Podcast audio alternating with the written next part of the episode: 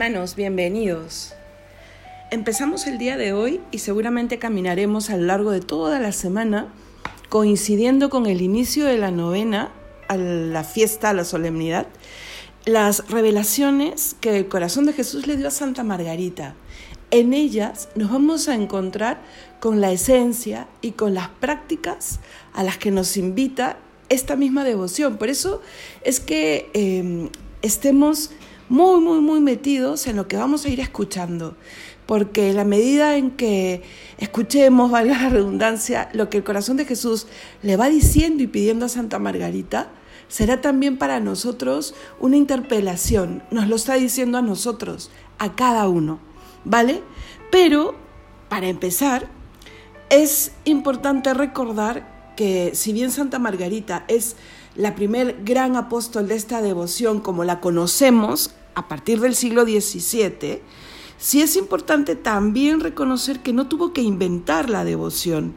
Antes de revelársela a ella, Jesús lo había ya dado a conocer y lo hemos visto, ¿no? Primero manifestando lo que es su corazón, cuando se hace hombre, cuando se entrega en la cruz, y luego manifestándola eh, poco a poco almas escogidas, a quienes les fue derramando las riquezas inenarrables que en él encierra. Entonces, mm, tenemos que, como cristianos, saber que la contemplación del costado abierto del Salvador es propio del ser cristianos y es finalmente el fondo de lo que vamos a descubrir en esta devoción, ¿vale?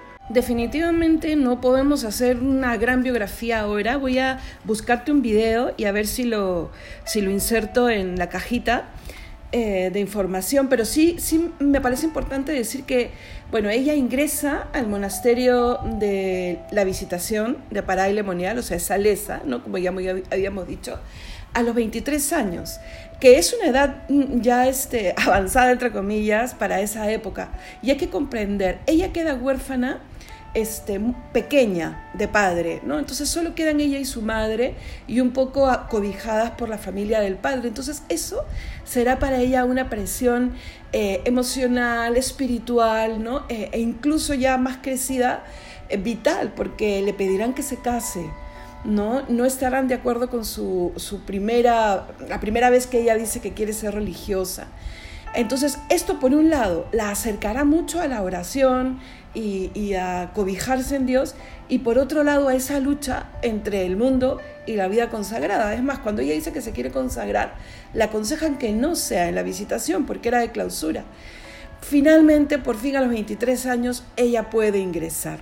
¿no? Eh, su observancia y su unión con Dios eh, siempre se vio, se notó incluso en una vida intensa de oración pero también es cierto que sus limitaciones personales, eh, sus luchas, y bueno, hay muchas cosas que uno, que uno podría decir dentro de cómo se vive la vida consagrada, ¿no? Eh, llevaron a que sus superiores eh, conversaran bien con ella, el si la aceptaban o no para la profesión perpetua. Y es aquí donde nosotros podemos ver cómo interviene por primera vez Cristo de manera portentosa en su vida. Él le dirá en la oración una frase que yo quiero citar, ¿no? Miren, les dice, yo respondo por ti, ¿no? Eh, dile a tus superioras que yo haré posible que tú seas santa en la vida religión. Y ya con eso ella estará lista para dar el siguiente paso, ¿no? Eh, también porque confía un poco más en que podrá en el Señor. Hace su profesión perpetua y ahí encontraremos, pues, mire, esto, ella entra en 1671 y nos vamos a encontrar con la primera aparición eh, no mucho después. Pero antes de entrar en el tema de las apariciones en sí, creo que es importante responder para qué la elige Dios, ¿no? ¿Para qué? ¿Para qué la llama? Y aquí quiero decir cuatro cosas, ¿vale? Para eh, reanimar esta devoción. Lo hará el corazón de Jesús a través de ella, para orientarla, para asentarla sobre firmes bases Y miren qué importante, precisar la esencia de la devoción.